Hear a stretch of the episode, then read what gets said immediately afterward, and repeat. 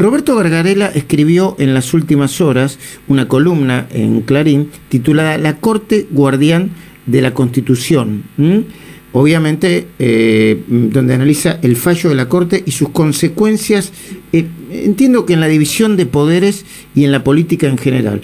Roberto, muy buenos días. Eh, Luis Majul te saluda desde Rivadavia AM630 en este programa que se llama Esta Mañana, junto a mis compañeros. ¿Cómo estás? ¿Cómo estás? Muy bien. Muy bien. Eh, eh, vos analizaste el fallo, discúlpame porque no tuve tiempo de leerle completa la nota. Vos analizaste el fallo, fallo por voto por voto, o en términos generales. Ajá. No, voto por voto. Ajá, te escucho. Bueno, ahí hay como tres grupos. uno es el que votan Maqueda y Rosati, eh, ellos se dedican más a la cuestión del federalismo, ellos fueron convencionales constituyentes, así que, digamos, no es extraño y le entonces es muy enfático cómo tienen que ser las relaciones entre provincias, nación y, haciendo alusión al carácter autónomo de la ciudad. Eso es muy importante. Lorenzetti hace un voto por separado, él solito, digamos, sobre la cuestión de educación en particular y Rosencrantz también vota por separado, como suele hacerlo, y eh, pone el énfasis más en la cuestión de los límites al poder durante la emergencia. Pero todos los, tres fallos, digamos, eh, los tres votos, los tres grupos de votos, coinciden en ciertos puntos eh, sobre la autonomía, sobre la educación, y yo diría sobre todo sobre la necesidad de decirle al poder que la emergencia, la salud, el dolor de los argentinos, la tristeza general, las camas que faltan, eh, nada eh, avala vía verde, luz verde, vía blanca, digamos, esta autorización para que el poder actúe como quiera contra derecho, contra los procedimientos establecidos, contra los derechos constitucionales. Entonces, e, eso sí es muy importante el fallo. Yo diría que es tal vez lo algo que es menos visible que lo otro, porque todos hemos puesto el foco en la cuestión ciudad-educación, que es muy importante porque eso para muchos no estaba claro, pero yo creo que lo más importante es lo otro, ¿no? que hay una coincidencia general entre todos los votos, o sea, en ese 4 a 0, que el poder no puede actuar como quiere durante la emergencia. Ahora, eh, Roberto, yo pude leer eh, mm, con cierto detenimiento eh, tanto el voto de Rosenkrantz como el de Lorenzetti. Y me pasó algo que analizando la interna política, entre comillas, de la Corte, le debe haber pasado a muchos.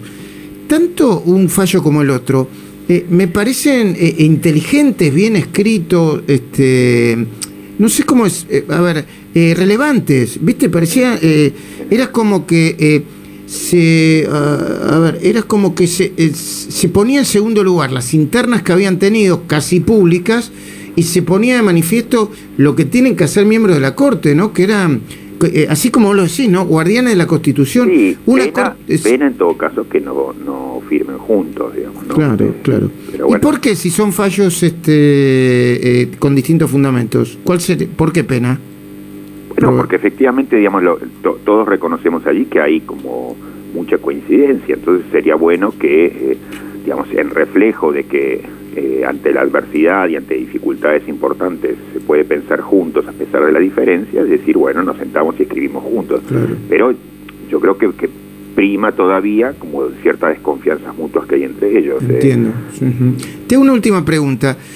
¿Vos crees que esto va a tener efectos prácticos en las decisiones vinculadas con la pandemia, eh, eh, las decisiones del Estado Nacional, sí, en cuanto que, digamos, sí, en cuanto que va a ser un aval para las provincias que quieran actuar autónomamente en la materia, eh, poder alegar, tengo el respaldo de la Corte. De, todos modos, hay, algo que, también queda en claro y que llama la atención y que es preocupante, y es el desdén que una parte importantísima del oficialismo tiene hacia el derecho. Yo lo, lo, identifico particularmente con, con, la gobernación de Buenos Aires y, con Kicillof, digamos. Yo creo que, que el acento que quieren poner discursivamente la cuestión social posterga persistentemente la cuestión del derecho, como si fuera un dato menor a salvar, digamos, ¿no? Entonces ahora, frente a esto, la cuestión es ver qué estrategia hacemos para salvar futuros embates. Y, y la idea es eso, siempre el derecho es algo lateral que molesta ¿no? Y en todo caso que uno actúa con independencia de eso. Y el presidente en su discurso lo dijo en claro, que es vamos a actuar como haya que actuar, con pueden seguir escribiendo lo que quieran seguir escribiendo, para no mencionar siquiera lo que dijo Cristina. Y es esto, es como en el oficialismo casi la jactancia de que puede actuarse o debe actuarse, como dijo el presidente, con independencia de lo que diga el derecho. ¿no? Eso es preocupante y es un problema futuro. ¿Por qué? Porque además la Corte que se siente bajo ataque, que se siente, digamos, que se tiene que poner en guardia, y bueno, le va a seguir poniendo este tipo de límites, no porque sea particularmente enemiga del gobierno, yo creo que no lo es en absoluto. Y que es más, está muy dispuesta a sentarse eh, con el gobierno en lo que quiera, yo creo, y eso es a, mi pesar, diga, pero, pero, pero es que el gobierno se la pone enfrente, ¿por qué? Porque muestra que digamos, está dispuesto a actuar con independencia de lo que digan las reglas. Y esa es una constante, eh, y es una constante que yo creo que, va a mantenerse en el tiempo y que discursivamente aparece inclusive acentuada y, digamos, destacada. El acto de ayer fue como una, una reivindicación de ese tipo de ideas, ¿no? De, esa cierta prepotencia política. Entiendo.